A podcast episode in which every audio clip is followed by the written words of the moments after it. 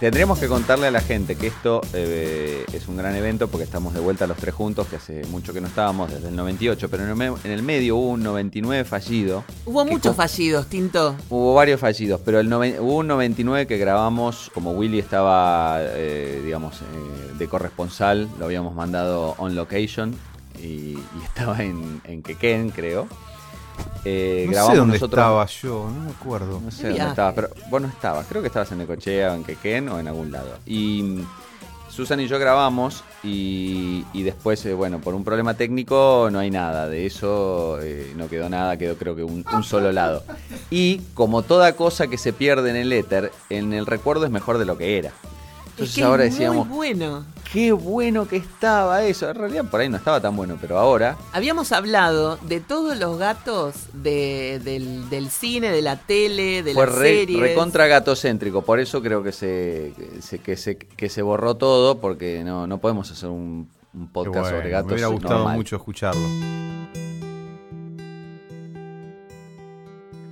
Además de todos tengo estornudos.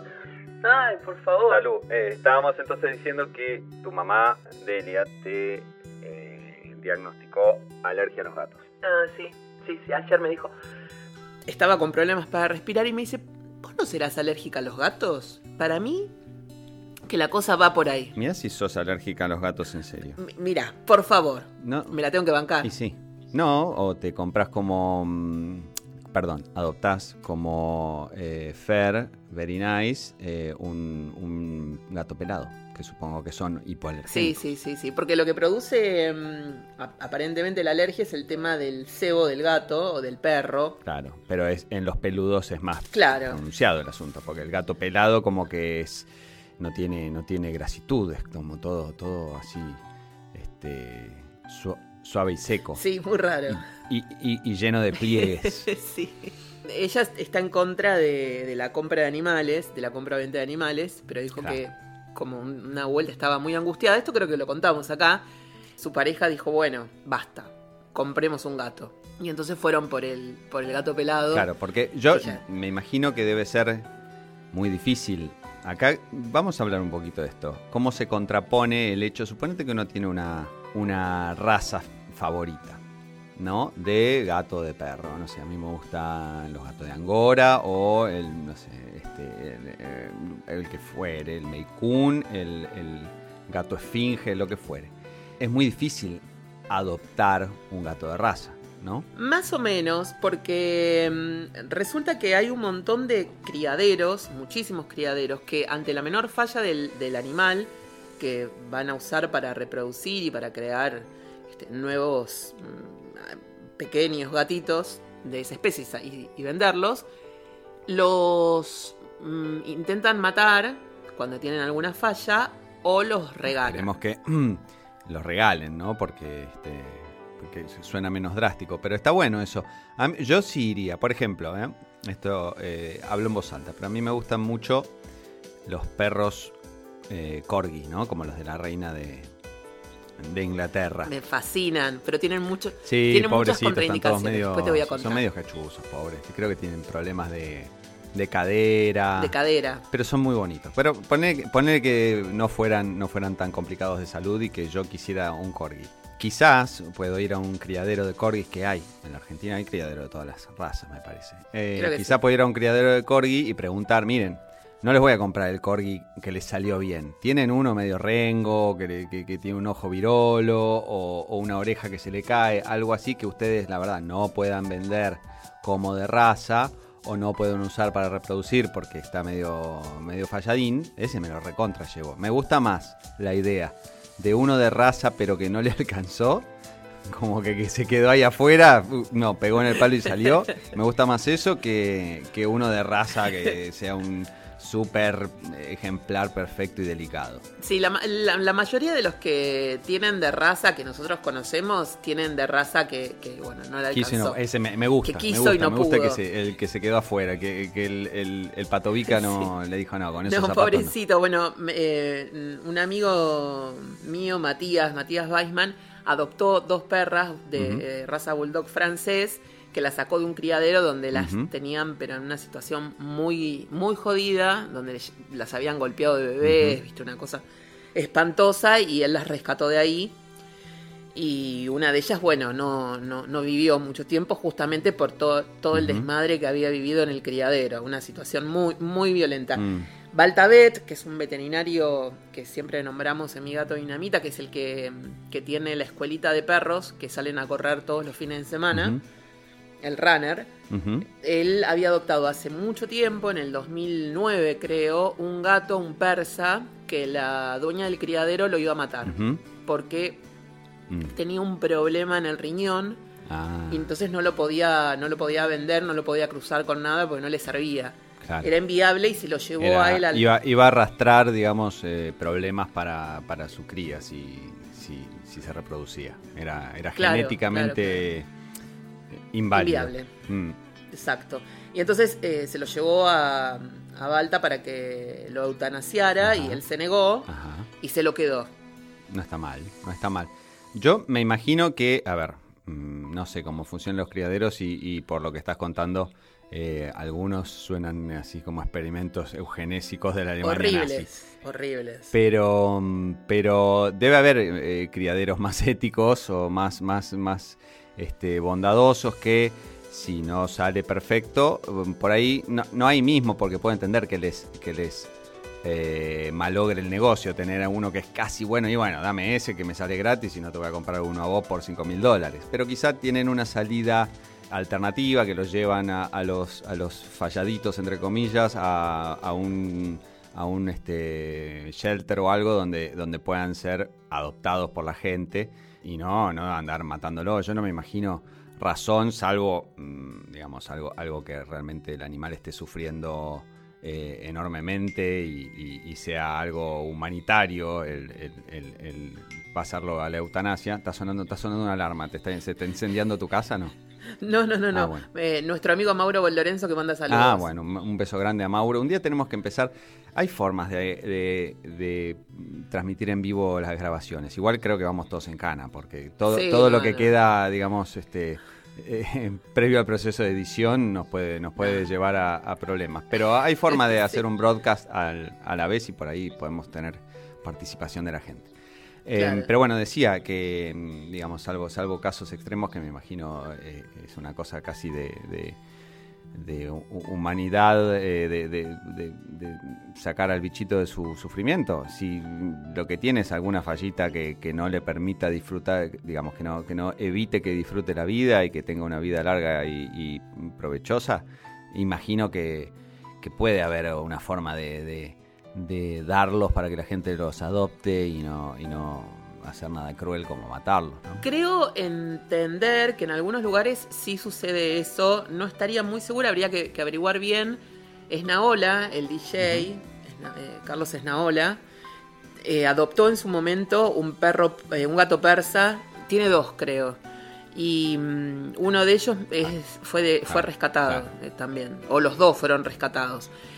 Y yo sé que la moto, arroba la motoneta, ella eh, rescata perros y siempre habla mucho al respecto en Twitter. En Twitter. Y ella creo que le había ofrecido a otra amiga nuestra, Paula Mextel, alias la doctora Layot, eh, un persa de, de, que, bueno, con algún problema que en el criadero no, no lo iban a querer. Y entonces me preguntó, ¿y a vos qué te parece? Y es complicado porque, porque era un animal con problemas de salud y todos los animales con problemas de salud... Sí, sí, como vos siempre, vos siempre lo decís... Hay que tener mucha paciencia. Eh, y no está mal que lo repitamos programa tras programa tras programa. Adoptar un animal es una gran responsabilidad, conlleva un montón de decisiones, conlleva pensar en el futuro y adoptar un animal que uno sabe digamos, los problemas de salud pueden surgir espontáneamente y, sin aviso, pero si uno encima sabe, tiene que doble y triplemente pensar lo que va a ser, los costos en los que va a incurrir, el sufrimiento no solo del animal, sino propio y los efectos eh, en el ánimo de uno que puede tener, el, tener que cuidar a un animal enfermo, digamos, este, quizás una decisión así muy del momento resulte en algo en detrimento de hasta la salud mental de una persona, ¿no? Tenemos muchos seguidores que han adoptado per- perros y gatos con algún tipo de enfermedad, sobre todo gatos con, con sida felino, que eso es algo para toda la vida, o con leucemia, que son tratamientos que tenés que estar y que lo llevan muy bien. Lo- no, no pueden tener otra mascota, tienen que ser un gato único. Claro. Lo llevan muy bien, pero tenés que estar. Es como. Si te vas de viaje, tenés que dejarlo con una persona que sea muy responsable. O sea, no, no se lo puedes dejar a cualquier persona. O sea, hay un montón de cosas que uno tiene que tener presentes y que no son pavada. ¿no? Porque uno dice, bueno, sí, está bien, lo adopto, ¿y qué puede pasar? Y puede pasar que le tengas que... Ahora tenemos otra, otra seguidora que me estuvo eh, consultando porque tiene un, un gato cardíaco y se tiene que ir de viaje, lo tiene que dejar con alguien. ¿Y con quién lo deja? Porque le tienen que dar la medicación a tal hora, a tal hora, una inyección. Y yo las recomendé a las chicas de Momo Cat Sitters, que yo no, no, nunca al final pude arreglar con ellas para que lo vi- vinieran a cuidar al gato, pero sé que ellas aplican remedios y que son responsables y que... Claro, que, ofrecen un, un- un servicio. un servicio legal. extra este, al respecto. Sí, sí, la verdad que eh, hay que hay que siempre pensar que esas cosas pueden pasar. Y realmente se me ocurrió que quizás existe, y si, no, existe y alguno de nuestros escuchas o seguidores eh, conocen, estaría bueno que nos, que nos cuenten.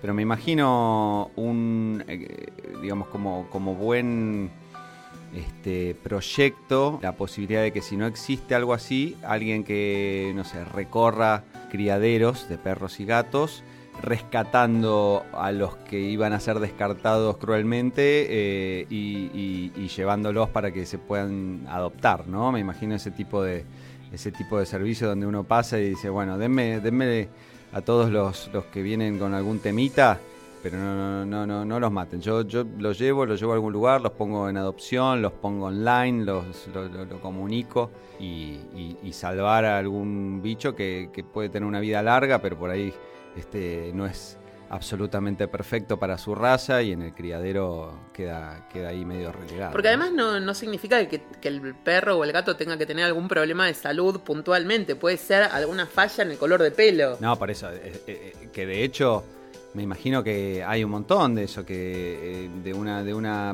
camada de 10 X, este, no sé, galgos, hay uno, ay no, mira, esto tendrían que ser todos galgos, viste esos galgos grises con ojos claros, este salió medio con patita negra, no va, no es exactamente la raza, pero es una perfectamente, es un tema casi estético nada más. Y nosotros tenemos eh, otra amiga que es Jimena Worsel, que estuvo presente en Mi Gato Dinamita, Sí, estuvo en vivo. la doctora, en una, estudios. una- una psiquiatra. Y los- las dos gatas de ella también son gatas de criadero que fueron descartadas. Ella las, se las regalaron en el criadero porque, bueno, no las, no las podían vender, ni podían hacer ni cruzarlas con nada. Y son un encanto esas gatas, son divinas. Pero bueno, no son. le salieron falladas. Me gusta, me gusta esa idea, me gusta esa idea. Y en, Este, en un capítulo de Sex and the City, que no me acuerdo cuál es, eh, Charlotte York, se- eh, que estaba con problemas de, de- para reproducir, no podía quedar embarazada y le habían dicho que tenía un problema en, en los ovarios o co- con, un, con un óvulo, no sé qué le pasaba. Me acuerdo. Y entonces ella está súper mal porque es como la, la diferente, en- de- digamos, ella Del se grupo, encajona, claro. claro. se encajona dentro de, de las que vinieron falladas, ¿no? Claro, que no pueden, claro. una, una cosa, ella, su deseo más grande era ser mamá y no estaba pudiendo. Y se encuentra con una señora en el, en el Central Park donde ella va a correr que tiene una perrita que esa es la que yo quiero, Ajá, que es la King Charles Spaniel ajá. que es muy chiquita también y que podría llevarse muy bien con tu, tu corgi, Ajá, bueno, muy porque bien. son enanos. ¿Cómo se llama? King Charles. Spaniel. Ajá, bueno. Es chiquita, bueno, y, y estaba, venía fallada y ni siquiera la, la, la, que, la dueña, que, que ya la trataba con desdén, ni siquiera le daba comida de la de co- comida comida de la buena, digamos. Ella podía comer cualquier cosa porque ya no competía ni, ni, ni servía para reproducir, entonces daba igual si le daban, no sé, pavita sadía o salmón o un cacho de carne picada común. Entonces Tremendo. Se, jun- se terminaron juntando a los falladitos. Acá estoy viendo fotos de, de los King Charles Spaniels, ya sé cuáles son. Son como una especie de cocker chiquito, cocker enano con orejas peludas y ruludas. Sí.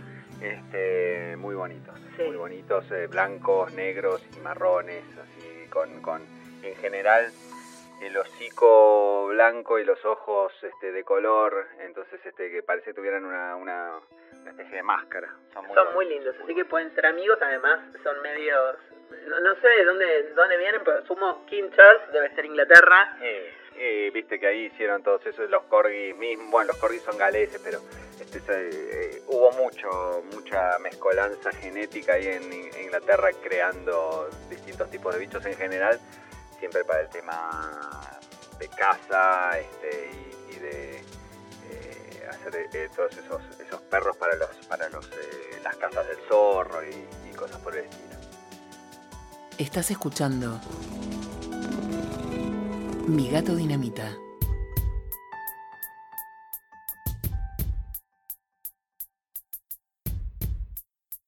Bueno, Susana está acá. Hoy yo le dije especialmente que si podía venir porque últimamente grabamos desde... Pero a mí, a mí me, me- me gusta mucho grabar cuando estamos los dos con Susana.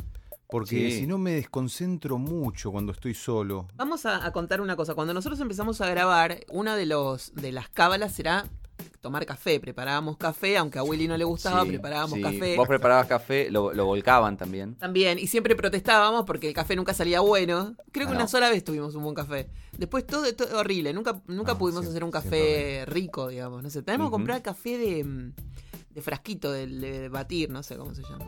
Sí, a mí no me gusta A nada. mí sí ese me café. gusta. ¿Te Porque gusta? Sí, pues. Pero, Susan, déjame que te recuerde que hace un rato me dijiste, no sé si ya cambió esto en los últimos minutos, que Todo, no puede, tomas más todo café. puede cambiar. No, no, no, no, bueno, por eso mismo. cambiar. Entonces, como cábala, hoy, como yo no iba a poder tomar café, igual traje un café. Traje un café, sí, como que ajá, sí lo traje. Pero como, como símbolo. Claro, como símbolo no- por los buenos no tiempos, por los grandes tiempos de mi gato dinamita, traje un café, un rico café que lo vamos a guardar. ¿Hubieron esos Mm. grandes tiempos? Siempre, Fueron- Ah, ah, siempre, sí. siempre. claro. Y a cambio estamos tomando té sedante Es sedante porque... y Es probable que dentro de me- media hora sean dos ronquidos de un lado y yo tratando de El despertarlo. médico clínico hoy me recetó un holter de nuevo por segunda vez. Ah, Un camaragama. ¿Es Porque el- salió mal sirve? una ergometría. Sí. Yo no ¿Cómo hiciste la ergo? Eh, ¿Cómo? ¿En bici o corriendo? Corriendo elegí.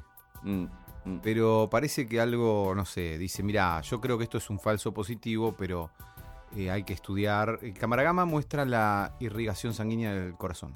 Sí. Te, te hacen, te hacen, eh, te, te ponen un líquido contrastante, ¿no? Para cámara gama. Exacto. Nunca me hicieron eso, pero Mm. eh, bueno, no sé, nada. Eh, yo tengo algo, algo con el corazón, muy- me late muy fuerte. Pero en serio, Mm. muy fuerte. Tipo palpitaciones. Sí, pero normalmente también, o sea, O sea, no a la rápido, noche y- sino y la cama con- tiembla o hace ruido. Tu- Bueno, con Willy, por intensidad. favor. Es muy fuerte, no sé. Pe- pero no es, no es un tema de ritmo, no es que va a 180 También, pulsaciones. también es Ah, un tema de ritmo De que ritmo y volumen. tiene como un ritmo así muy extraño. Ritmo y volumen. Sí, Está yo bien, creo que está porque bien. late con a, a- a muchas cosas juntas. ¿Eh? Entonces, como que late al ritmo de diferentes cosas. De, de- de tus diferentes problemas. Exacto. Claro. Claro. Qué Ajá. Y entonces, se mezclan los problemas y el corazón late, Claro, digamos, viste, como por una cosa no sabe- sentimental, por no una sabe- cosa de trabajo Claro, y, se, y se confunde. exacto. Entonces, bueno, cuando Willy hoy me dijo que estaba estresado, yo justo me iba a comprar dos tés, uno, ant- uno sedante y otro antiestrés, porque se me habían acabado todos los yuyos. Entonces dije, bueno, veo si consigo esto y si consigo uno de más, compro y voy y se lo llevo. Y como había uno de más, dije, bueno, voy para allá. Sí, Mm. sí, sí, sí. Y me vine con el té sedante. Eh, Y escúchame, esto lo haces. Es riquísimo. eh, lo- los compras ahí, mm, es- son, che- eh, digamos. De saquito. eh, de saquito, Porque ¿no? yo me armé no son blends. chetos de, chetos de Inés Bretón ni nada. Eh, son de saquito normal o vas o vas a una mm, cómo se llama a una dietética donde tienen esas No, estos bolsas los compré en la farmacia, pero porque están Mm. descatalogados. Lamentablemente vengo buscándolos por un montón de lados y no los encontraba. Ajá. Mm. Y entonces estuve llamando a, distintos, a distintas farmacias. Ya lo mío era terrible. Porque no me quería armar un otro blend. El- La semana pasada me hice valeriana, pasionaria, eh, lavanda y tilo. Ajá. Y con eso no pude dormir. Dije, bueno, no, Mm. vuelvo a esto. Claro. Y bueno, entonces compré estos en la, la farmacia que son los Saint-Gothard, ya que está, si Saint-Gothard nos quiere auspiciar en este momento que tanto lo necesitamos, como Cabrales nos dijo que no. Por lo menos que vengan los test. Exacto. Entonces, Sí, sí, sí. Va, salvo que antes de terminar digas, este té es una porquería, No, como encanta, solés yo- hacer vos. Yo lo tomo mucho, lo he recomendado mucho en Che, Twitter. Es muy rico. Es muy rico. Es muy rico. Muy rico. Y hay todo, un- hay de todo tipo, ¿eh? Del- no solamente de los que son medicinales Mm. y relajantes, sino hay para, para lo que quieras. Yo a mamá le compré para la presión, Ajá. momento. Y me dijo que se lo compré vencido, porque, viste, es obvio. Siempre tiene que haber un pero. Pero. Susana, este té está vencido. El día que no sea así, y llevala al médico porque no es Delia. Como ya es- No, Pero terrible. mirá que darse cuenta de... Estaba que está vencido, ¿verdad? Y Parece que sí, sí, estaba vencido. Ah, ¿viste? Dios, Estaba vencido. ella, Tenía razón. Está en todo, ¿eh? Y que caro lo pagaste. Y Mm. está vencido. Eh, Ella no se podía hacer la tonta, así como... Bueno, Mirá bueno, lo que me trajo bueno. mi hija, bueno, no se dio cuenta, pobre. Y hacer- Vos sabés que, hacer mm, como... hablan- hablando de test, eh, hace poco tuve visitas de gente de Japón y uno pensaría que allá en ¿Cómo andan Japón con el tema de, de té verde y, y qué sé yo, son, son expertos eh, porque tienen una cultura milenaria del té. Pero acá fuimos a almorzar y, y tras el almuerzo yo me pedí un té de hierbas, un, un, un cachamay. El del burrito. Viste que hay dos, hay amarillo y rosa. Es buenísimo el este, cachamay. y lo probó eh, una, una señora japonesa, le encantó y se llevó eh, cuatro cajas de cachamay a Japón. Así que puedo ser, señores de cachamay, puedo ser yo el responsable de la apertura del mercado japonés para sus tés.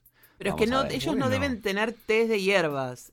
No debe tener de ese tipo de test. Deben tener té, té- bueno, esos que vos decías, té verde. Sí, tienen té verde, tienen té negro, tienen té de hierbas, pero quizás hay hierbas que son muy de acá, patagónicas o andinas, que, que no, no, no hay allá, y sabores que no, que no por lo menos no, no le eran familiares a esta, a esta señora. Así que se Porque en el cachamay hay como un viravira, una cosa así, ¿no? Como incayuyo. Y hay una cosa medio de por acá, carqui, car- no sé Carqui, carqueja, sí. Carquejo, carquijo, carcujo. Bueno, la cosa es que le gustó y se lo llevó Mirá. y está ahí evangelizando el cachamay en Tokio. Así que veremos ¿Cuándo qué pasa. viajás vos a Japón?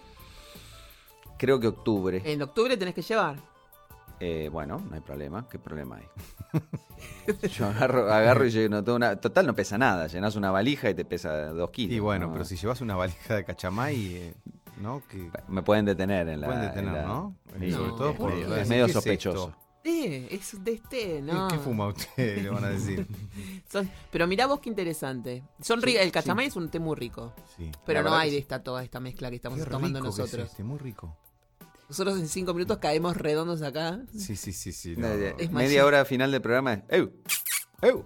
Yo desde acá y ustedes roncando. ¿Sabes lo que me pasa? Yo, mm, eh, bueno, cuando murió Antonio dejé de dormir. Ujú. Al día, pum, ya, Mm. no dormí más. Bueno, o sea, claramente es un tema emocional. digamos. Recontra. Bueno, Sí. la cosa es que empecé con los tés, porque yo siempre tomaba, em, suprimí el café, su- suprimí la- las gaseosas, todo lo que, lo que pudiera ser... eh, Todo lo de que tiene cafeína o Todo. derivados. Mm. Y entonces me quedo en la cama, dormí, como, no dormida, con, con un pie en el- antes de entrar al sueño, Ujú. inmóvil. No me puedo mover. No es que me voy, me levanto inquieta. No, no, no. Estoy como desmayada, pero consciente. Horrible la sensación, porque no puedes Mm. ni prender la tele, ni, ni, ni empujar al gato. Tiene un nombre eso, ¿eh? Hay gente que eh, hay un síndrome que se despiertan en el medio de la noche. ¿Catalepsia? No, es- Eso- hay, hay un nombre, se Ahí despiertan, se despiertan, pero y, ya están adentro del cajón. y están conscientes, pero no pueden mover el cuerpo. Este, vamos a investigar eso, Investi- pero a ver cómo se llama. Pero básicamente te despertás y tenés como una desesperación. No, yo estoy cero De- de desesperación, ¿eh? Súper relajada. Bueno, vos no, porque ni- nunca te despertaste. La gente está se despierta, se quiere mover, no puede mover. Si están conscientes, si no se pueden mover. Es, em, hay una, una parte del sueño, porque viste, la- entre las fases del sueño hay una parte en donde a, la- Sí. a mucha gente le pasa esto, Ajá, que, que lo leí el otro día, porque ahora lo único que hago es analizar el sueño. Ajá. Y Sí. lo que decían es que no hay que desesperarse porque en realidad no te pasa nada, pero es que yo ni siquiera, ni siquiera entro, estoy ahí como nada, Claro. Mm. como súper relajada, pero no puedo acceder a otra cosa. Eh, estábamos hablando del tema de los sueños y retomé una vieja pasión de mi gato dinamita, Sí. que es Silva Ah, el doctor Silva. el doctor Silva. Entonces empecé.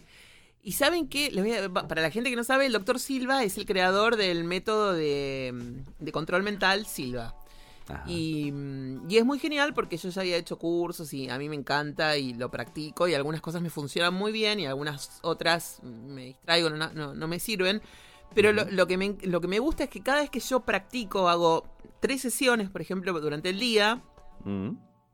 Después estoy súper, súper, súper afilada con lo que es, eh, no sé si la percepción, sino con esto de la ley de, de la ley de atracción. Entonces yo estoy Sí. pensando algo Y pasa. y pasa, pero al toque, ¿eh? no es que pasa, Ajá. uy, durante el día, durante la semana, no, al toque. Yo pienso algo, tuc, Mm. y sucede. Y eso Mm. me encanta. Estaba buscando acá el libro para... ¿Los sueños? No, de Silva. De Silva. Ah, Sí. claro, acá somos re, todos muy fans. Ajá. Y entonces eh, me, estoy como esto, con un nivel de percepción muy alto. Y está bueno eso, me encanta. Pienso en algo y enseguida aparece. Bueno, tengo una solución. ¿Por qué no pensás en dormir? Hola. Claro. Sí, te- estoy, hay un, hay un ejercicio, Silva, que es para dormir, que, pero me- es muy difícil. Yo lo hago todas las noches, no me sale. Que tenés que dibujar adentro de un círculo una, una cruz, después Sí. borrarla, Sí. Poner al lado más profundo, escribir, escribís al lado más profundo, volvés al círculo, escribís 100, lo borrás sin borrar los, los, los bordes del círculo, volvés al costado, pones más profundo, volvés al círculo, pones 99, así hasta que te dormís. En algún momento te Ah, o sea, empezás a contar hacia, contás hacia atrás, pero escribiendo. Yo este, llegué a, no sé, a menos 200.000 y no hubo forma. Pero ahora estoy durmiendo, ¿eh? Estoy durmiendo, hace como unos días, una semana que estoy durmiendo. Bueno, Pero tengo esta cosa de que me acuesto más temprano, entonces tuvimos que cambiar todos los horarios. Los gatos almuerzan a las 11 de la mañana, cenan a las 7 de la tarde o 6 de la tarde y después nos vamos todos a, a dormir. Y- De hecho, podemos contarle a la gente que esto lo estamos grabando a las 3 de la tarde porque vos a las 4 de la tarde te vas a dormir. Claro, Claro, claro, claro, Claro, claro. la idea es que yo no iba a venir porque me iba a dormir. Ajá, a las siete y media. A las siete y media. Siete y media. Sí. Pero Susana, si te dormís a las siete y media, a las dos de la No, mañana estás no, a las con siete y mucha suerte media ya- me acuesto, apago todo, me pongo una Sí. serie o agarro un libro y leo. Y entonces Mm. cuando, tipo, a las 10 ya, ya, ya me duermo sola. Mm, ah, Yo O descubrí sea, que me 7 y tengo que media te las- acostás, pero no te dormís, está bien. Descubrí que eh, a las 12 de la noche tengo que acostarme. Ese es el horario.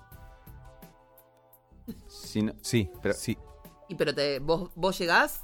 Ustedes, vos- Tinto sí porque. 12 de la él- noche porque desde que Tinto dijo que por ahí él dormía 4 horas y le alcanzaba, No, eh, no, no. empecé a... No, pero no es bueno, ¿eh? Yo estoy tratando de luchar contra eso. ¿En serio? Anoche dormí, anoche dormí, mi reloj dice que dormí 3 horas 37, así que no, no estoy ganando. Pero el otro día dormí como 8 horas y media seguidas. Muy venía bien, medio, muy bien. pero venía medio torcido con un viaje, jet lag, qué sé yo, y le metí eh, arriba de 8 horas que, no sé, hacía años que no me pasaba. Ajá. Pero anoche era un día normal. Bueno, llegué medio tarde también de un, de un, de un vuelo, eh, pero estaba en casa a las 11 y terminé durmiendo menos de 4 horas. Pero no, no, no es bueno, no es bueno. No, Hay que no, dormir no. más. Bueno, Lo ideal, no, No, porque vos tenés no. que dormir pero cuatro, ahora que yo por ocho suerte horas logré dormir. 4 horas, para poder no puedo. tener todas las fases del sueño que son todas importantes. Ah. De hecho, este, por ejemplo, para todo, ¿eh? si te dicen es medio contraintuitivo, uno piensa, la gente que, por ejemplo, no sé, quiere un método para adelgazar, dice, no, bueno, duermo menos, entonces estoy más activo, pero no, eh, conviene dormir más porque el cuerpo, eh, el metabolismo funciona mejor. Eh, si no, el metabolismo está cansado porque no, no, no, no, no, no le alcanzó para regenerarse y, y estás medio. Bueno, yo ayer fue como un delirio también. Bueno, sí terminé la noche, estaba muy mal. Pero me Bueno, levanté a las viste que 5 no- de la mañana, hice un montón de cosas sin parar hasta las 10 de la noche, 11 de la noche, no, 11 de la noche, y bueno, no, no, claro. Y ahí colapsaste. Evidentemente ahí colapsé, en un momento me, Te fuiste a la cámara gama. me mandaron Ahí, cámara gama. Derecho lo mandaron a la cámara gama cuando terminó el día. Sí.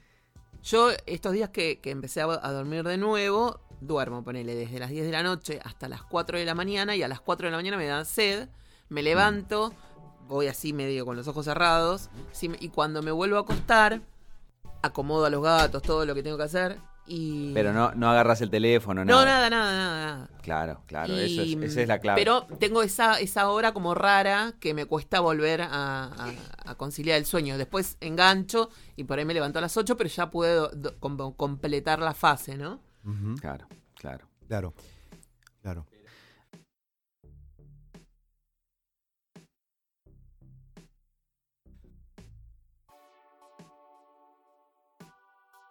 Mi gato dinamita, un producto invendible.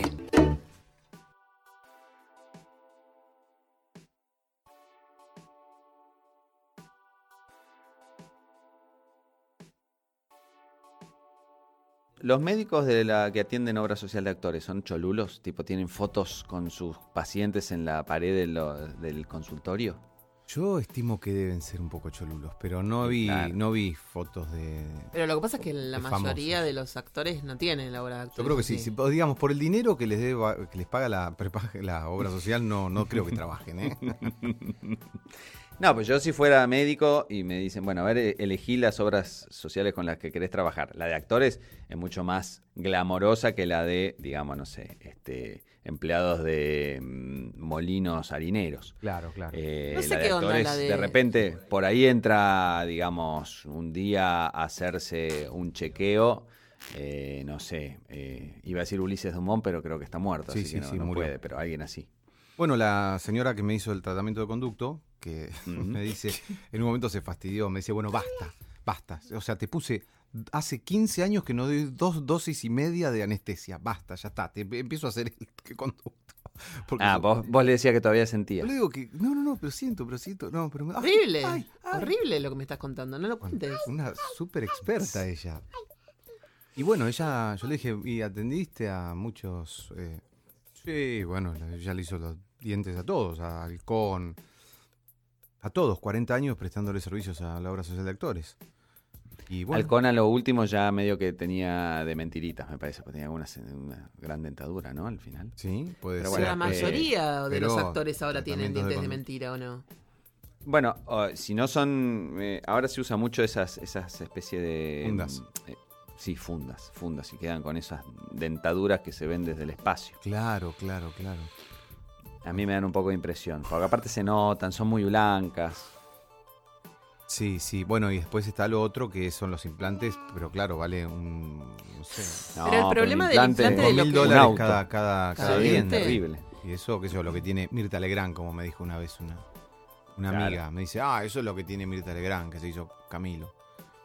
Pero... Y, y tiene, claro, vale, cada diente vale 5 mil dólares más o menos. Pero 4.000 ¿cuánto duele? ¿Cuándo? El tema acá no es el- la plata, Y te sino sacan lo- todos tus dientes y te Pero ponen- sacan tus dientes, te. Te- te ponen tornillitos Claro. y, y te, y te mm, eh, enroscan cada diente. Yo creo que Mirta Legrand no se atiende por actores, ¿eh? No. No. Puedo decir que, decir que Creo no, que va, no va. Debe pagar por privado, particular.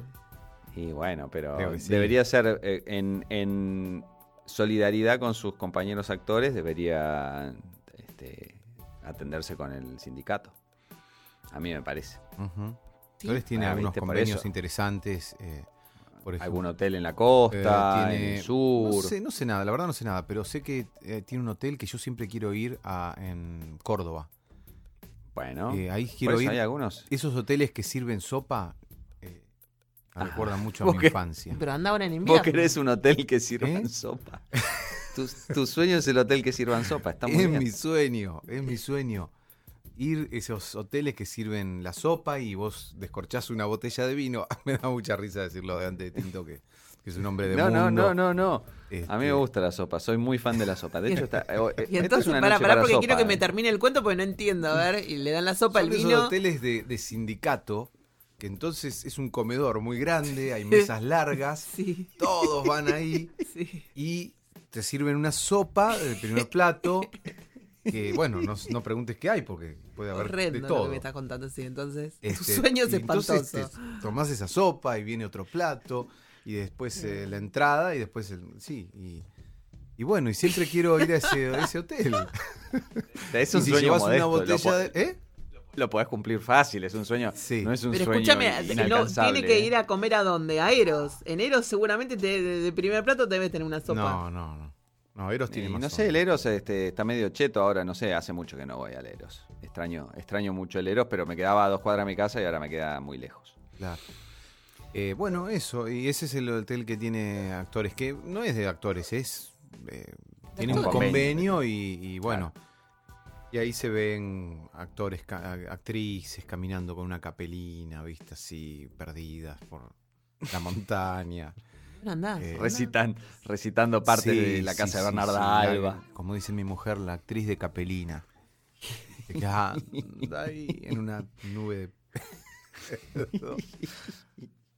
Viste, bueno, cosas así te ven en ese hotel, parece. Son como avistajes también. De Claro, los ves así medio de lejos por los, por los jardines de noche, medio en la bruma. Sí, sí, debe ser este, muy fuerte encontrarse un Muy- avistaje. Muy de película de Jorge Polaco o algo Claro, claro. Bueno, hablando de actrices, no Sí. sé por qué crucé esto. Chicos, aprobó la ley de maltrato animal. Ajá. así. Ajá. Entonces, esto implica que si para casos de abuso, abandono y maltrato, eh, supongo que sí, hay que leerla un poco más profundamente a ver qué onda. Y. mm, ah, y para la gente que tiñe el pelo de los animales. ¿En serio? Que, bueno, Está- hay una hay un- actriz, por eso mismo. Hay, una, para, hay un apartado en la ley hablando de teñirle el pelo, que eso constituye maltrato. Eh, creo que sí, porque lo, lo- está en, en los titulares. No, no la terminé de leer toda, porque me tenía Mm. que venir para acá.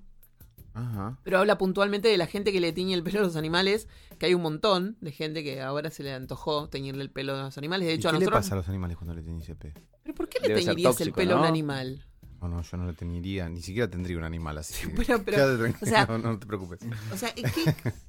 Lo que todavía no, la gente no puede entender que el animal es un animal. ¿Por qué no le vas a teñir el. el, el, el- ¿Por qué el- te teñís el tuje? Sí, digamos? yo Sí, siempre los, lo digo. los pelos de... Escúchame, pero aparte de eso, aparte de, del hecho de eh, usar un animal como un juguete, eh, que es a lo que nos oponemos, debe haber también un tema, yo no sé las tinturas que se usen y qué sé yo, pero bueno, eh, ahora mm, han avanzado mucho, pero mm, siempre está el tema de la toxicidad de las tinturas que, que se terminan absorbiendo, digamos, cutáneamente, ¿no? Ciertas cosas. Sí, y yo no- me imagino no le puede hacer bien a un perrito, a un gato.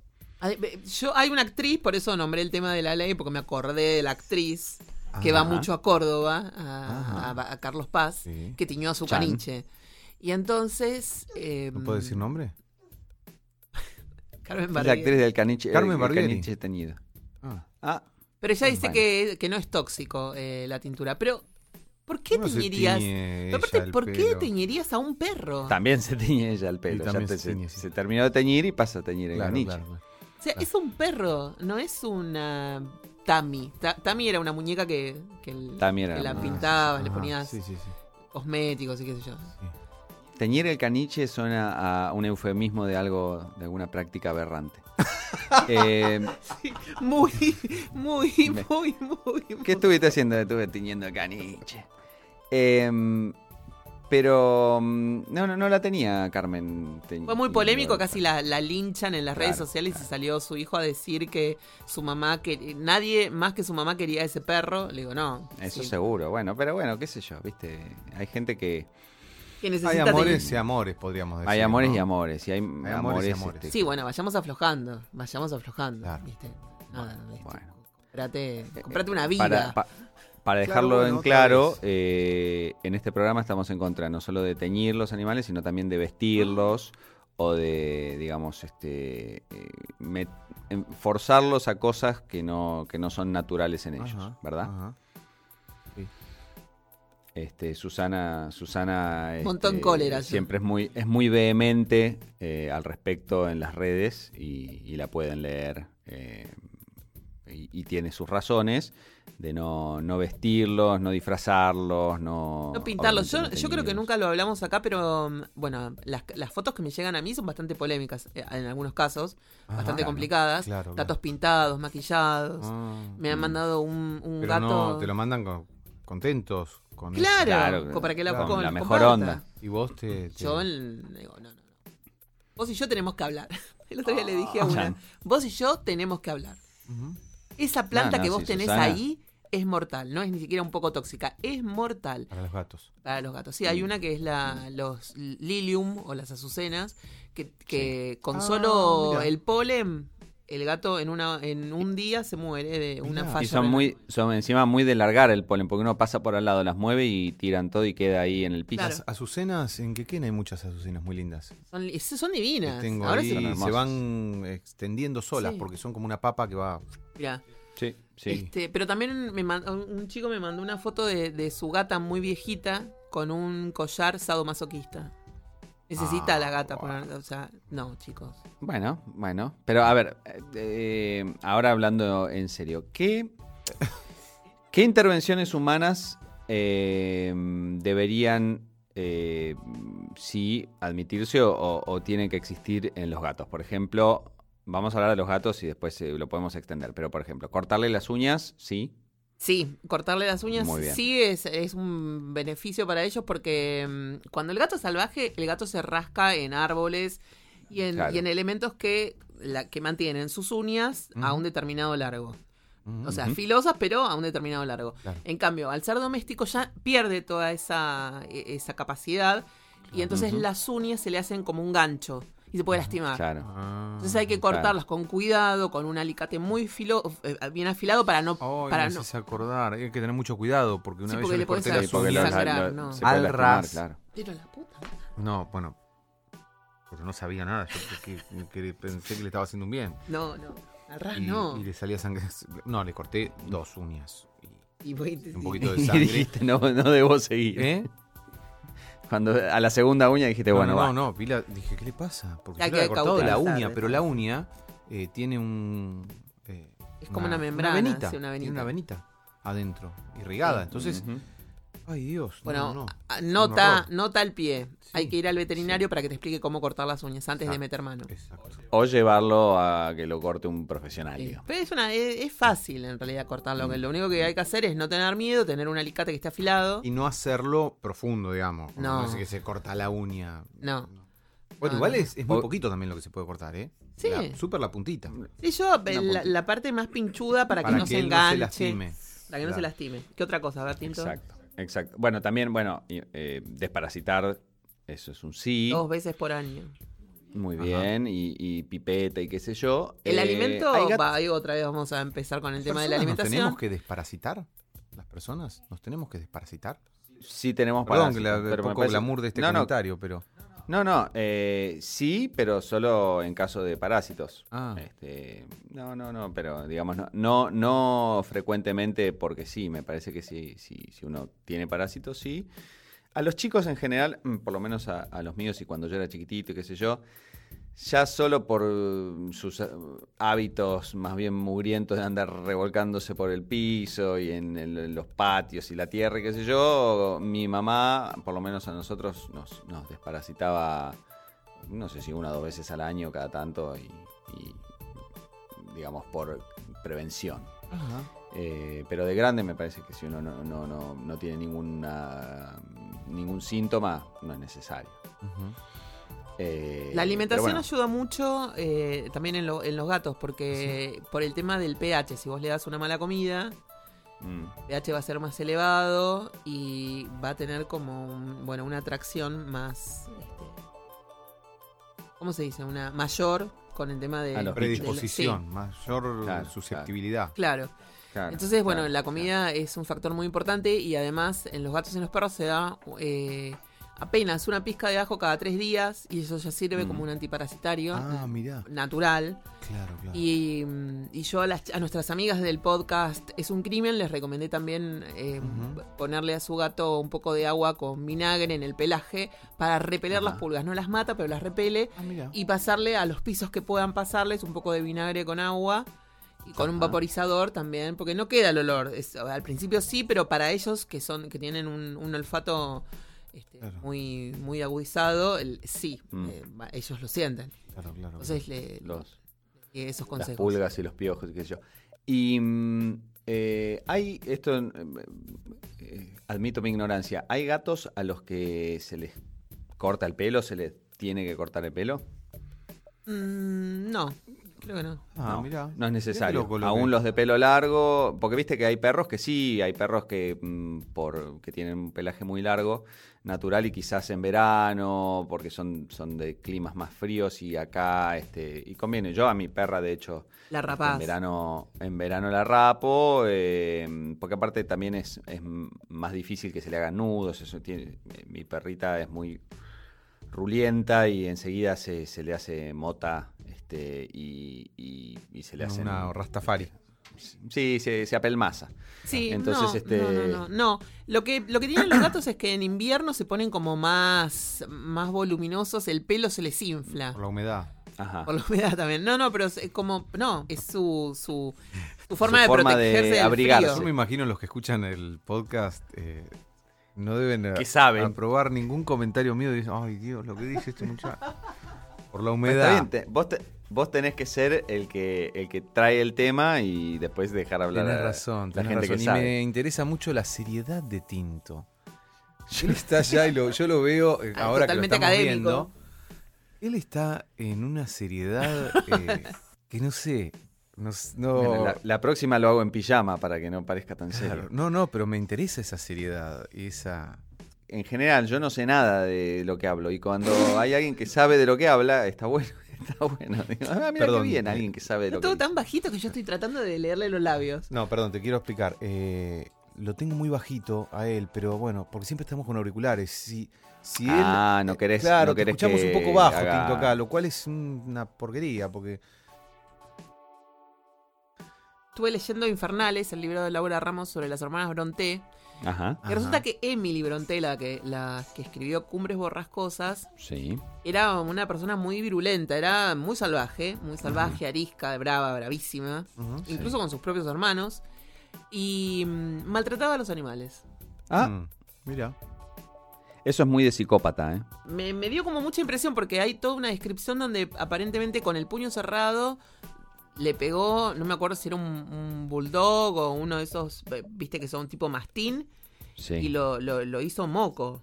Uf, Y después, eh, me parece que la, la escritora hizo así como un comentario, bueno, pero después lo curó. Le, Bueno. le hizo Ah, llorar no, sangre bueno, mal, eh, le Ah, hizo claro, llorar le sangre. pidió No lo mató. disculpas. No, muy tremendo. O sea, al mismo tiempo cuidaba muchos animales, pues tenía como palomas y, y conejos y otra, otros animales muy, muy pintorescos, pero Ajá. les daba con sin asco, aparentemente. Horrible todo. mira. Emily, era borrascosa ella misma. ¿eh? Era muy brava, muy Brava. brava. Sí. Hay una película que se llama. Bueno, que mm, es como una biopic sobre las hermanas Bronté que salió para HBO. Ajá. Ajá. Está muy buena, yo la- a mí me gustó mucho. Donde hay un enfrentamiento, un mini enfrentamiento entre Charlotte, la de Jane Eyre, y ella, Ajá. y Emily. Y Emily en un momento le, le- le- se le va encima, ¿eh? Se le va encima.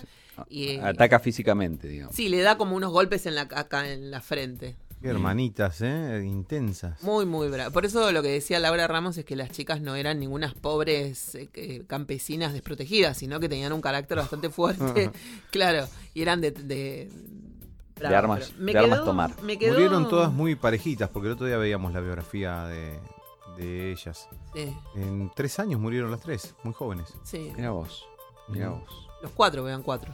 Ah, los cuatro también. Eh, murió primero el Ah, ah, hermano, después... Había un hermano Ah. varón. Sí, que ellas se, se encargaron de tapar, que era como el genio total de la, de la fraternidad.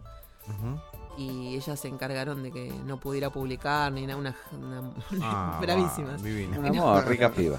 divinas. Sí, sí, sí, muy bravas, muy bravas.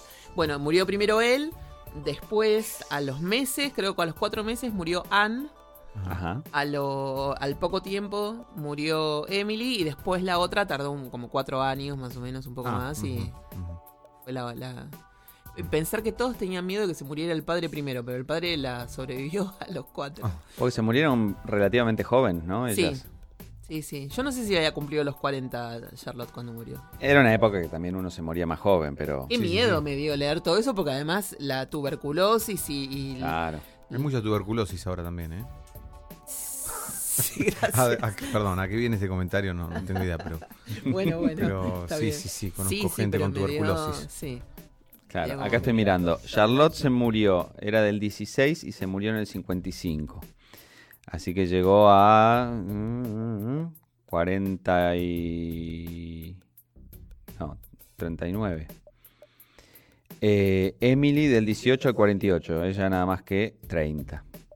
Y Anne del 20 al 49, así que nada más que 29. Y las dos, las dos hermanas más grandes murieron a los 5 y 6 años, más o menos. Eh, María qué bárbaro. y Elizabeth. Qué bárbaro. Eh, yo justo, era, eran épocas difíciles. Justo el otro día, mm, por, por un viaje, tuve que ir a, a Rusia.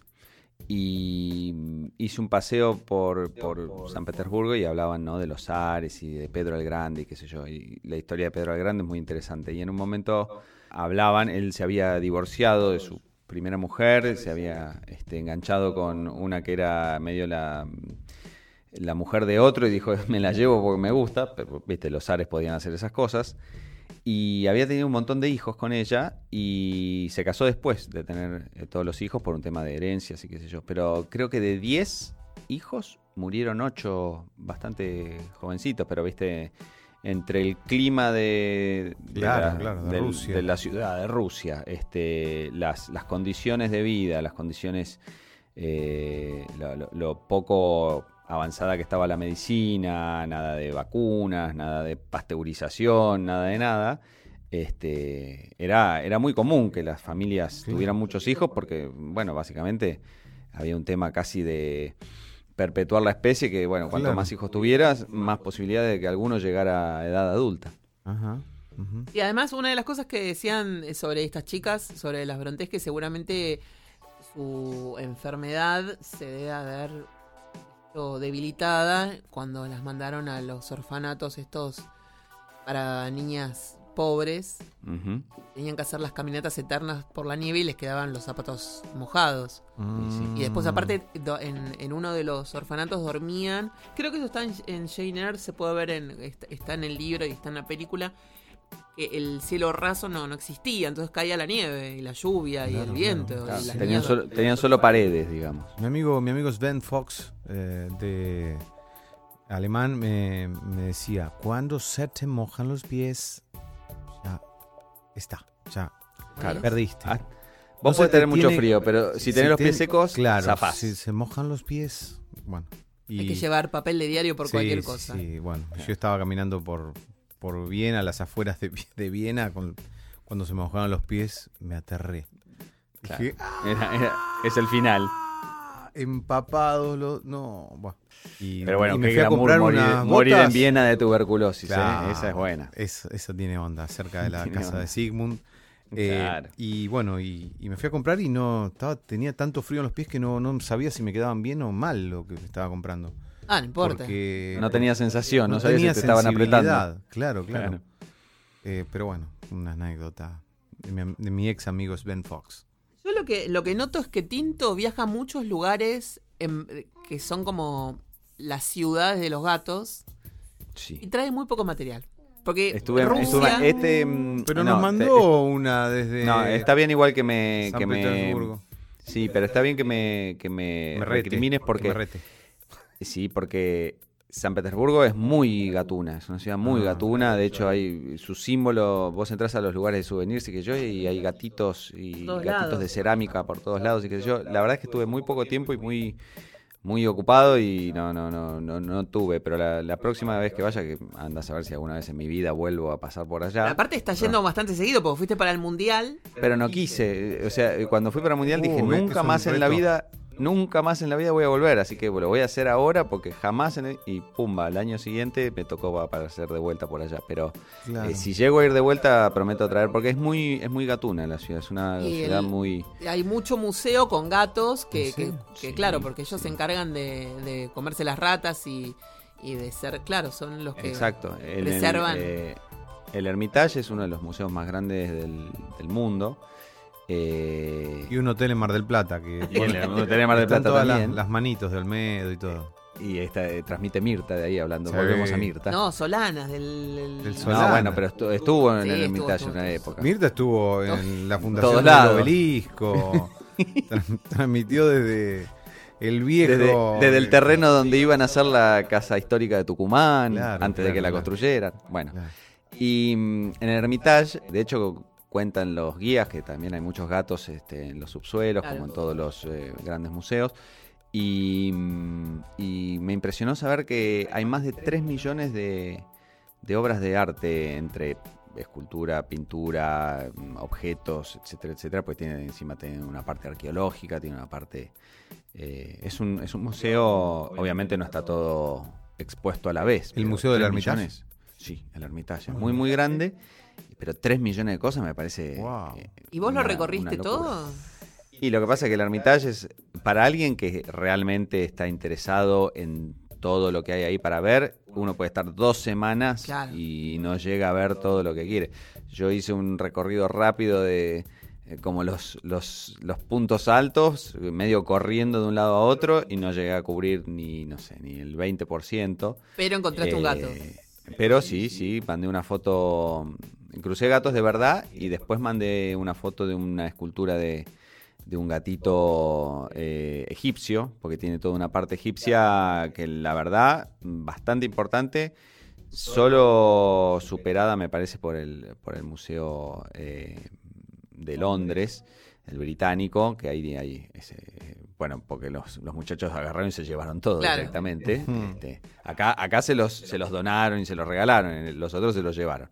Y tienen muchas eh, esculturas eh, muy impresionantes, pero como los gatos eran tan venerados, y ya hablamos de esto hace, hace muchos capítulos, eh, hay muchas, muchas, digamos, de, la- de, la- de todas las esculturas que hay, la figura que más se repite es la del gato.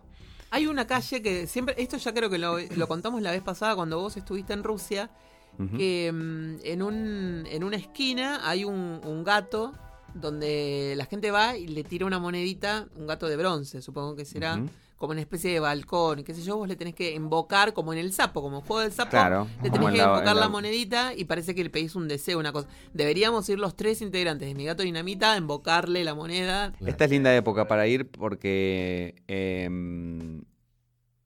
está tan al norte de San Petersburgo eh, que tiene todo este fenómeno de la noche blanca, así que justo ahora que acá... ¿Qué es eso, la noche blanca, Tinto? Y nos- básicamente nos el, acá los días son cortos porque estamos en invierno, pero allá que es el verano y está tan al norte de San Petersburgo Claro. que nunca se hace de noche, básicamente. Eh, Ideal para los que no dormimos. claro. Claro, vos que no dormís, no, ahí sí que vos no tampoco dormís nunca. cuatro horas, así que... No, no, no, era difícil. Hay que tener eh, muy buenos blackouts y, y tratar de, de cerrar bien todo, porque básicamente nunca estás, digamos, el sol se va, por decir algo, a las 11 de la noche y sale de vuelta a las 2 de la mañana. Pero se va, pero no se termina de ir. Queda ese resplandor, de- ese resplandor que uno ve este, cuando ya se puso el sol o cuando está por salir el sol a la mañana y, y ya está todo completamente claro y se ve todo perfecto. Bueno, queda así todo el tiempo. Mirá que yo duermo con la luz Eh, prendida, ¿eh? así que para mí sería Bueno, como el lugar... Vos no tendrías drama. Esto es directamente, es siempre de día. Claro, claro. La contraparte, obviamente, es que en enero hay una época en que nunca, nunca sale el sol. O Ah, me sale encantaría eso. un par de horitas nomás, desde las, no sé, 11 de la mañana hasta las 3 de la tarde y después es de noche todo el tiempo. Sí, sí, Eh, tienen. En el- bueno, más al norte, ¿no? Noruega y todo eso. Claro. todos Eh, esos temas que hacen esos, esos eh, soles artificiales para que la gente no se deprima y qué sé yo. Claro, Eh, claro. pero ¿Soles artificiales? Vos tenías una amiga, Willy, que Sí, sí, vivió, una Gunil, en parienta, no me Noruega, que acuerdo, nos- nos que, que tapizaba, cerraba la- la- Claro, las sí, sí. puertas, no las... ta- Y todo, ponía em, eh, blackouts con. eh, ¿Cómo se llama? Para el, para el día, ¿no? Para el, para Claro, claro, para el cuando día. era de día todo el Con tiempo. cintas y todo, sí, Claro. porque era. pues, bueno, no sé, en el caso de ella nos contaba eso. Sí, y bueno, y lo que decía es que en algunos pueblos, para tener un poquito más de sol en el invierno, eh, a veces ponen como unos reflectores gigantes que simulan un sol, que a mí me deprime más eso que, que, que sea de Claro, noche, debe me ser re feo, ¿no? Eh, pero bueno, nada, para estirar la cantidad de horas con, con algo de iluminación que aparentemente eh, afecta... Es muy gracioso porque en inglés lo llaman eh, algo así como, no me voy a acordar por ahí las palabras exactas, pero seasonal affect, no sé, affectivity disorder, una cosa así, pero eh, las, las siglas son SAD, o sea, sad, que es triste. Entonces es, es, es la, el- la depresión causada por eh, la época invernal donde hay muy, muy pocas horas de luz, entonces todo es muy- más lubre y más como hace frío no se puede salir, etcétera, etcétera. Eh, entonces, bueno, hay- hay- se recurre a estas cosas medio artificiales para, para lograrlo. Es más, pueblos que encima se les agrava porque están, por ejemplo, no sé, en Noruega, en los fiordos y están en el medio de un valle muy rodeado de, de- de laderas muy empinadas, básicamente ahí se te complica aún más porque ya encima que el sol sale poco, vos estás rodeado de montañas y, y todavía menos. Entonces, eh, he visto un lugar que ponen una especie de espejo gigante al tope de la, de la montaña que la rodea, digamos, de, de un costado del valle, para que refleje el sol, como si, viste, como si pones un espejo o, o ese truco que hacen los fotógrafos para que tienen Sí, esos, sí. esos- esas, esas, eh, telas blancas para reflejar. Qué Bueno, bueno. eso mismo aplicado gigante para que, para que dé iluminación a, un- a una ciudad, este medio así de rebote, para, para tener un poco más de, un poco más de luz. Qué tremendo bárbaro, todo, qué ¿eh? bárbaro. Mm.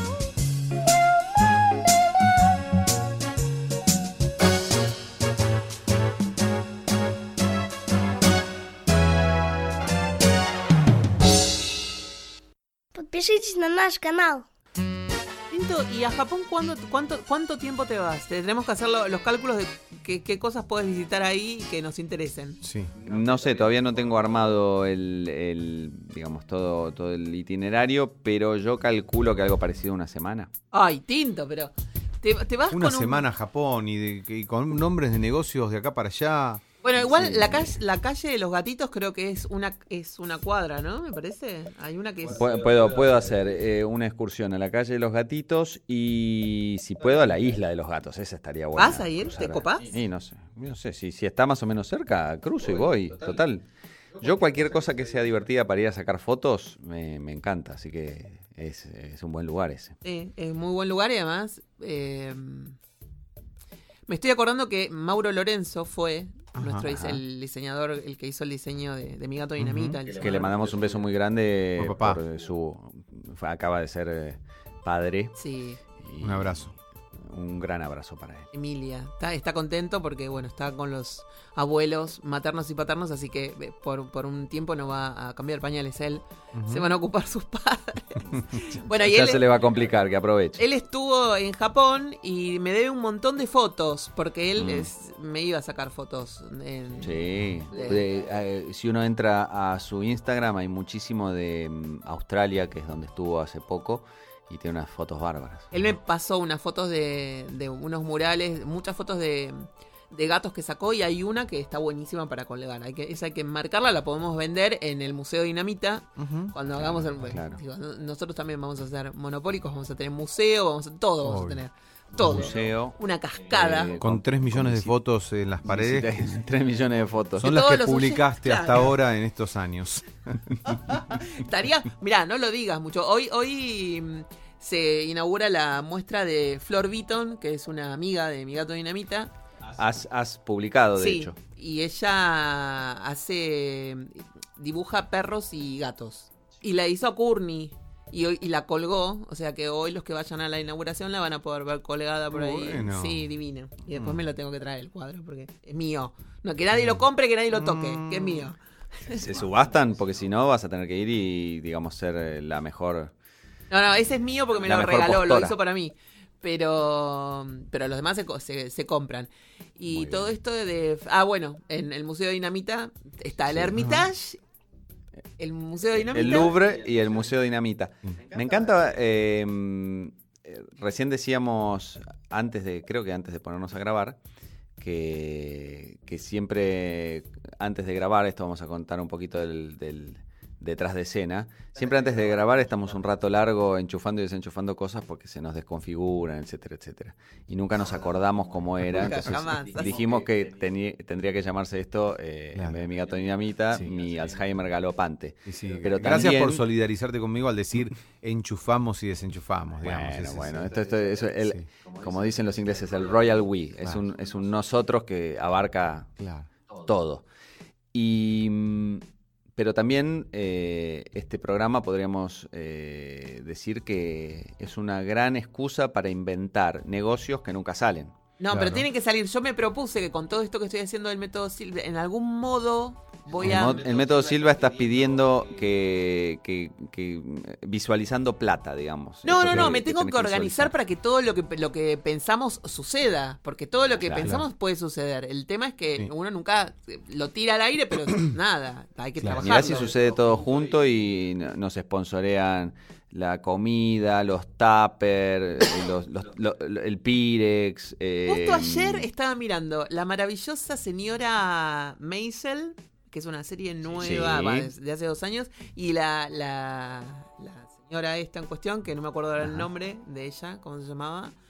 Eh, Eh, Miriam, Miriam, Miriam, Miriam Maisel. Maisel, sí. Gritaba, ¡My Pyrex! ¡My Pyrex! Andaba con el, con el, con la fuente Sí, de era la época, porque eso eran, es como los años 60. Increíble, claro, llevaba la comida, se la preparaban y la ponían en una Pirex y la llevaba y, y se la olvidó, un día se la, se la olvidó, la fue a buscar y estaba a los gritos y justo... Y bueno, porque era, era carísimo. pero aparte, esto es lo que yo le hablaba a Tinto cuando vos te, te fuiste un segundo sobre la sincronicidad y la ley de atracción y qué sé yo, que Ajá. ahora, de- que cada vez que yo hago las meditaciones de- del método Silva como para volver a concentrarme y vo- volver al eje, estoy como más afilada. Y venía con la, con la Pirex de mi mamá diciendo, le tengo que pedir otra Pirex a mi vieja y la escucho a Miriam que gritando, ¡My Pyrex! ¡My Pyrex! Dije, bueno, Eh, es, hace rato que yo quiero mencionar algo y ahora me das el pie perfecto, porque la sincronicidad, yo había visualizado para el día de hoy Tinto tocando la guitarra y yo con el piano. Y dije, uy, Ah, un mira. día tendríamos que hacer, no sé, una estupidez así que obviamente ni, le iba a proponer porque tampoco puedo tocar tanto, qué sé yo. Pero bueno, visualicé eso y Tinto, ¿qué estaba haciendo antes de... Estaba Sí, tocando sí. la guitarra, yo digo, por ese Mientras día lindo. enchufábamos cables, yo tocaba la guitarra. Claro, y mientras nos esperabas también que aparezcamos y eso. Sí, sí. Eh, así que bueno, quizá un día podemos, eh, no digo ensayar una Un día canción. podemos hacer. Mm, habría que ver eh, cómo es el tema, eh, hablando de sincronicidad, el tema delays y qué sé yo, pero si se puede grabar online, ponemos de acuerdo una canción fácil que nos salga fácil a los dos y qué sé yo, Sí. eh, podríamos tratar de, de inventar algo. Me parece ¿no? que podría ser una, una buena idea un día. Hacemos Y ahí, un tema Susan, en vivo. eh, editamos el disco y lo vendemos también. Claro. Pero también, eh, nos y tenemos sí, que ser millonarios sí, con eso. justamente en esta en la maravillosa señora Maisel hay unos que piratean eh, stand-up que no sé de dónde lo graban, no sé cómo. Pero encima lo, lo- lo tienen que piratear en disco, en disco, en disco, de pasta. Ah. Claro, claro. Re difícil, así que imagínate si yo no voy a vender un CD con, con- con el acústico de ustedes dos. Yo creo- Imagínense. Olvidate. Creo que sí. Anda visualizándolo. Pero no solamente eso, sino que tengo que conectarme con Mauro Lorenzo para pedirle que me haga la tapa. Claro, Mauro hace la tapa. el diseño del Sí. CD y ya está. Sí. este, Lo vendemos está, como ¿no? souvenirs. Está todo solucionado. La- Yo ahora voy a hacer una, una planillita con, digamos, las ganancias futuras a 5 o 10 años. Sí, por favor. por favor. cómo repartimos.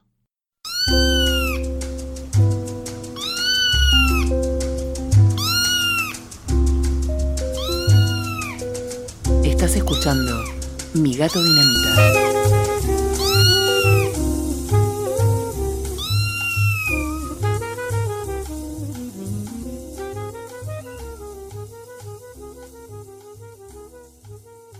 Courtney está en su momento.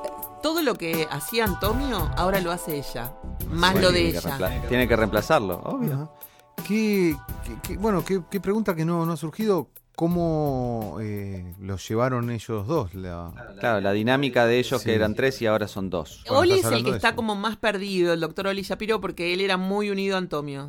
Desde mm, chiquito, Antonio, él, él le enseñó a hacer pis en las piedritas, a comer. Entonces, Mira. digamos, Antonio Como que lo llegó. extraña más. Claro, Antonio llegó cuando tenía menos de un mes Y Oli ya tenía tres meses, creo, Mm. cuatro. Y Era entonces- como su hermano mayor. Claro. Y lo llevaba, viste, le- le- bueno, dormían juntos y, y eran muy unidos. Y él está... Tuvo un pico de estrés, se le empezó a caer un poco el pelo acá en las, en la- en las entradas. Mm. Courtney intensa como siempre, pero Oli empezó a dormir conmigo.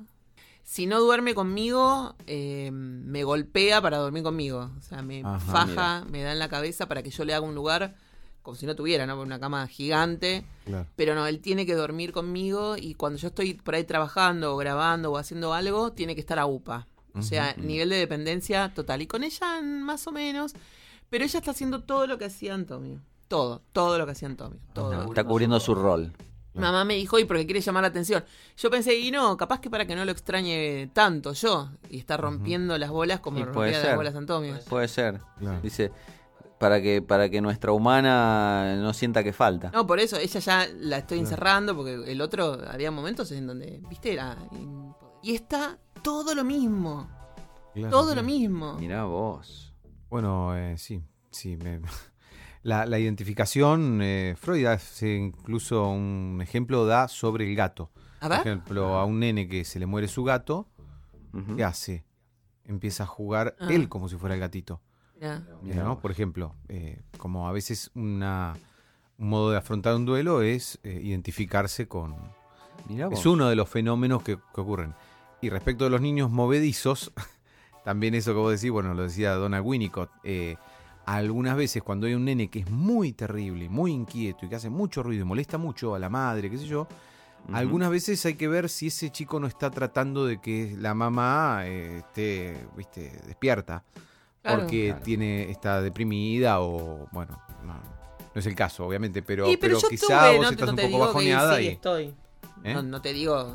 eh, A mí lo que me, me- me levantó mucho el ánimo fue la señal en la casa de Tinto. Vamos a contar, hace unas semanas yo estaba muy triste y se me cayó un estudio de Antonio que de unos días antes de, de que ¿En la casa muriera. de quién? De Tinto. Entonces ¿Cómo de Tinto? se me ¿Estuviste en la casa de Tinto? No, pero pará que voy a contar el, el Ah, cuento sí. este. Eh, se me cayó un, un estudio de Antonio y me puse a llorar. Entonces dije, ay Antonio, ¿dónde estás, Antonio? ¿Dónde-?" Muy, muy dramático y al toque Tinto manda una foto De un gato amarillo Ah, sí, en sí, su casa, sí. de Sí, espaldas, sí. mirando Es hacia el... idéntico a- a- Y yo dije, este es Antonio, porque aparte yo preguntaba, Antonio, ¿dónde estás? ¿Dónde estás? Y. Tinto me manda la foto y yo Sí. dije, esto es una señal de que el gato está bien. Está en su universo, está bien. Sí. Y entonces... Pero apareció, este, no, hay algunos gatos que vienen, qué sé yo, pero este yo no lo había visto nunca. Y apareció en la mesita de, de afuera de casa, miro y digo, le voy a sacar una foto porque este es nuevo. Y estaba que ni bola, ¿no? Miraba para el otro lado, miraba para el, para, para hacia afuera, digamos, hacia el jardín. Qué fuerte eso, ¿eh? Y entonces, bueno, yo le, le agradecí. ¿Cómo me gustan esas cosas a mí? Me encanta. Esas, señales, esas cosas extrañas, me, Sí. esas coincidencias, esas sincronicidades, me, me gustan muchísimo a mí. Y entonces, bueno, me dejó como súper tranquila, como dije, bueno, sí, está bien. Es... Entonces yo lo- publiqué la foto y todos me decían, es Antonio, es Antonio. No, no, no, entonces contaba la historia y me decían, ah, es el universo del gato, está ahí Claro. como en un lugar súper paradisíaco y está descansando, está bien, bueno, listo. Y entonces, Estaba, encima estaba lindo. Era esa, eh, hubo unas semanitas que, que no hacía frío, estaba, estaba lindo, hacía calor. había este, sol, estaba bueno. Había sol, estaba divino, Sí. estaba divino. Mira vos, mira qué lindo. Sí. Esa fue una. Y el otro día, yo justo oh, había programado para mi gato dinamita poner el- las canciones que yo le había compilado al Tony. Y una chica me mandó un mensaje sin que yo, yo lo estaba programando para la tarde y me dice, soñé con tu gato. Y me empieza a contar el sueño y yo justo estaba programando eso, entonces le mostré, le digo, mirá qué atinado que haya soñado con él, Mm. porque hoy le vamos a poner la can- las canciones de él. Bueno, el otro día en Quequén estábamos eh, comiendo con unos amigos después del almuerzo, estábamos comiendo una espumilla de limón que yo había hecho. Con, ah, qué sé yo, me invento y... Porque para el día del papá, del padre me regalaron una batidora. Ah, me una- encanta. estabas estrenando la batidora, digamos. Claro, estaba estrenando la batidora, dice Canelones, eh, que fue Muxi, te mandamos una foto. Sí. eh, y que, bueno, y otros amigos, y, y después hice una espumilla de limón. Eh, bueno, fue un poco fuerte cuando me dieron la batidora en el medio de la mesa familiar, estaba todo como 30, lo- todos los parientes y todos los padres de la familia, y yo abro mi regalo y era una batidora. Está muy bien. Confieso que sentí una especie de incomodidad. Ah, Y mi viejo gritó, te dije que no se dieras tanto, gritó de la otra punta, lo cual eh, en- eh, alimentó mi incomodidad, pero dije, no, no, no, de esto salgo con orgullo y dije, es este es lo que más deseaba que me regalen, dije. La verdad que me, me encantaba, te- tenía muchas ganas de tener una batidora porque no, no estaba funcionando la mía. Bueno, Muy bien. Nada, pero el tema es que estábamos de sobremesa y una amiga contó una anécdota. Él, ella y su pareja de un encuentro extraterrestre. Chan. Y estaban los dos. ¿Dónde? Los dos se los dos miraban. corroboraban el la historia. Dice, dice ella, por suerte que estábamos los No, dos. Pero podés contar. Bueno, sí. Iban por la ruta a Mar del Plata y de repente, como una bola, eh, se Mm. les posó como flotando eh, sobre el capó, que les tapaba toda la visión del, del ¿cómo se llama? Del, eh, del El parabrisa. parabrisas. Él dice, era como una bola de boliche brille- que Mm. brillaba. Mm. Y bueno, y, y sacaba una lucecita así, dice María, turru, turru, turru, y, te- y nos escaneó. Una lucecita Mm. verde. O sea, imagínense que estábamos hablando pavadas, yo contaba pavadas y siempre me, se ríen por mis anécdotas. Y de repente salieron con eso. Y fue, Claro. ¿qué? ¿De qué hablas? No, qué miedo. Yo me hubiese hecho encima. Bueno, chicos. nada, ellos eh, quedaron, dice, no, nos quedamos sin hablar durante tres horas, iban a un recital, a Mar del Plata fueron a un recital, así como estupefactos, fueron Claro, a cenar juntos, los dos contaban todo esto, ¿eh? no era ella sola, porque- Sí. ni él solo. Eh, ella comiendo, dice, y él decía, no, no, estuvimos dos horas sin hablar, o tres horas sin hablar. Claro, Quedamos como- en shock. Sí, sí, esa bola los escañó, y de repente, y se fue al costado de la ruta, y se fue. Es que usted, no- Como en las películas, dice. es re loco porque nosotros nos sorprendemos, pero ¿por qué no podría pasar si hay un montón de planetas que nosotros no, cono- no conocemos? Bueno, todo, todo puede sí, pasar. obvio, pero es una cosa rara. Después eh, dice que ellos averiguaron un poco y un tipo estudioso de todo esto, que es un ermitaño, que vive encerrado ahí en Necochea, parece que no sé qué, el tipo le dijo, ah, eso es, es un, no sé, como si era un suflighter. ¿Qué? Mm. Sí, un suflighter, sí, es un- aparece por todos lados. No Claro, sé. como que es. eh, no se sientan muy especiales que le pasó a un no, no, montón de es un- gente. es un holograma, dice, le dijo el tipo, es un ¿Pero de dónde holograma. sale? ¿Quién lo, quién lo Vos lo podés atravesar con la mano, es un holograma. Mm. No lo íbamos a intentar. Dijeron, no. Mi amiga María dice que está segura de que estamos hablando de cosas que no hacen. Mal. No, no, no, que no hacen bien. Que están haciendo cosas ah. que están entre nosotros y que no están haciendo nada bueno. Ah, están, están estudiándonos Exacto. para ver por dónde. Yo les voy a contar una cosa antes idea, que sigan bueno. avanzando. Yo que. Mi papá era muy fanático de los de las de las cosas paranormales Sí, y de los ovnis y todas esas cosas. Nada me da más miedo que los ovnis.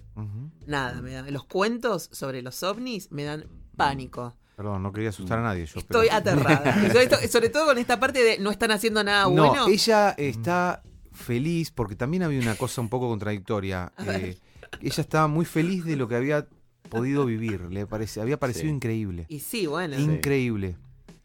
Y él, pero a ver, dos personas te digo, no sé.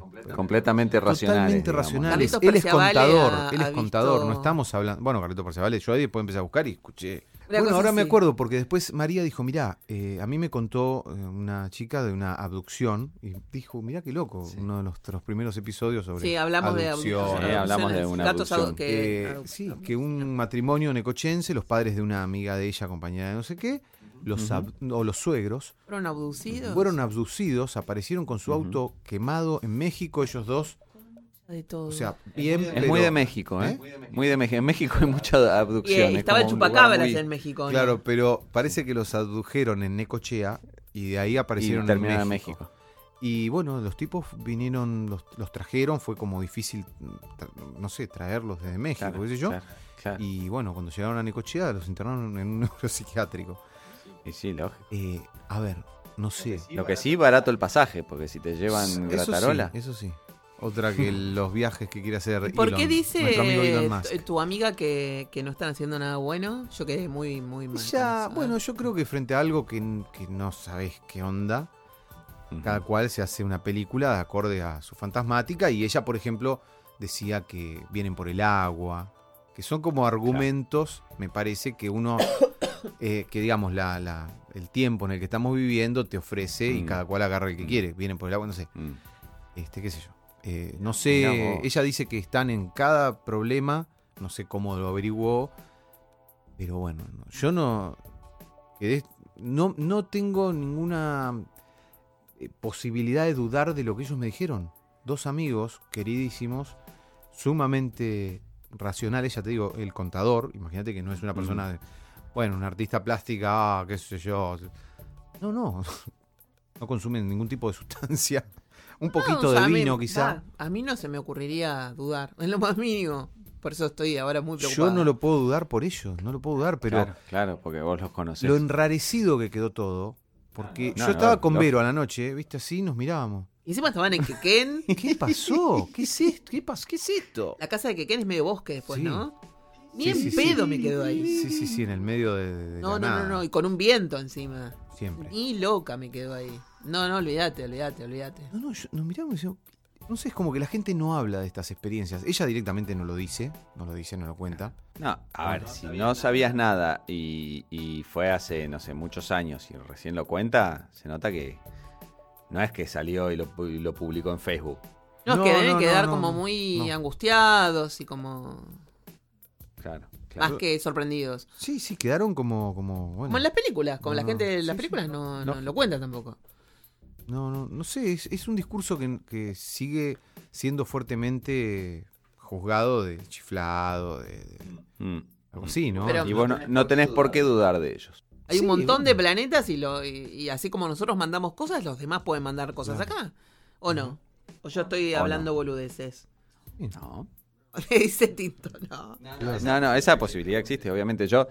Es, eh, nosotros rompemos las bolas afuera y no quieren que nadie venga. o sea. Dentro de mi escepticismo general ante todo, eh, con el tema de vida extraterrestre, al contrario, yo soy, estoy matemáticamente hablando y en el reino de las posibilidades, es más posible que haya vida que que no haya vida en algún otro Claro, lado. obvio.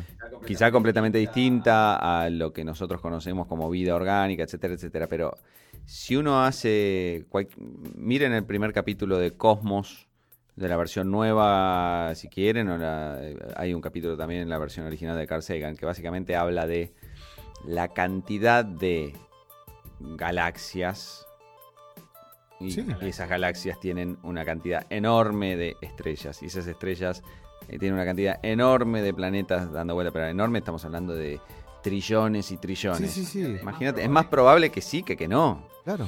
Este, entonces yo, yo no tengo, me- digamos, me extrañaría que fuéramos los, los únicos en el, en el, en el universo. Sería, Qué ego, sería ¿no? Para, creernos los únicos. Sí, aparte, bueno, pero el ego siempre lo tuvimos, pero me extrañaría, todo indica que, que no. Este, pero bueno, después ahí está todo el tema de la física, etcétera, etcétera, y los viajes interplanetarios y cómo este, hay ciertas barreras que hoy con nuestras teorías actuales eh, serían medio insalvables. Pero, mm, viste, uno nunca sabe porque las teorías son son formas de explicar nuestra realidad que van también mutando y, y cambiando y nunca, nunca se sabe si hay algo más allá y hay un montón de cosas, un montón de cosas que no entendemos o no tenemos la explicación exacta. Así que este, no tengo, no tengo por qué dudar de nadie. O sea, yo digamos, eh, naturalmente dudo de todo, pero si alguien dice y está convencido, ¿quién soy yo para decirle que no ocurrió o que sí ocurrió? Ahora,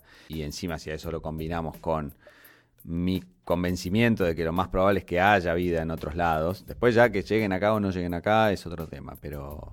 eh, Nunca escuché un relato así, pero bueno, parece que están muy familiarizados ellos con este tipo de fenómenos.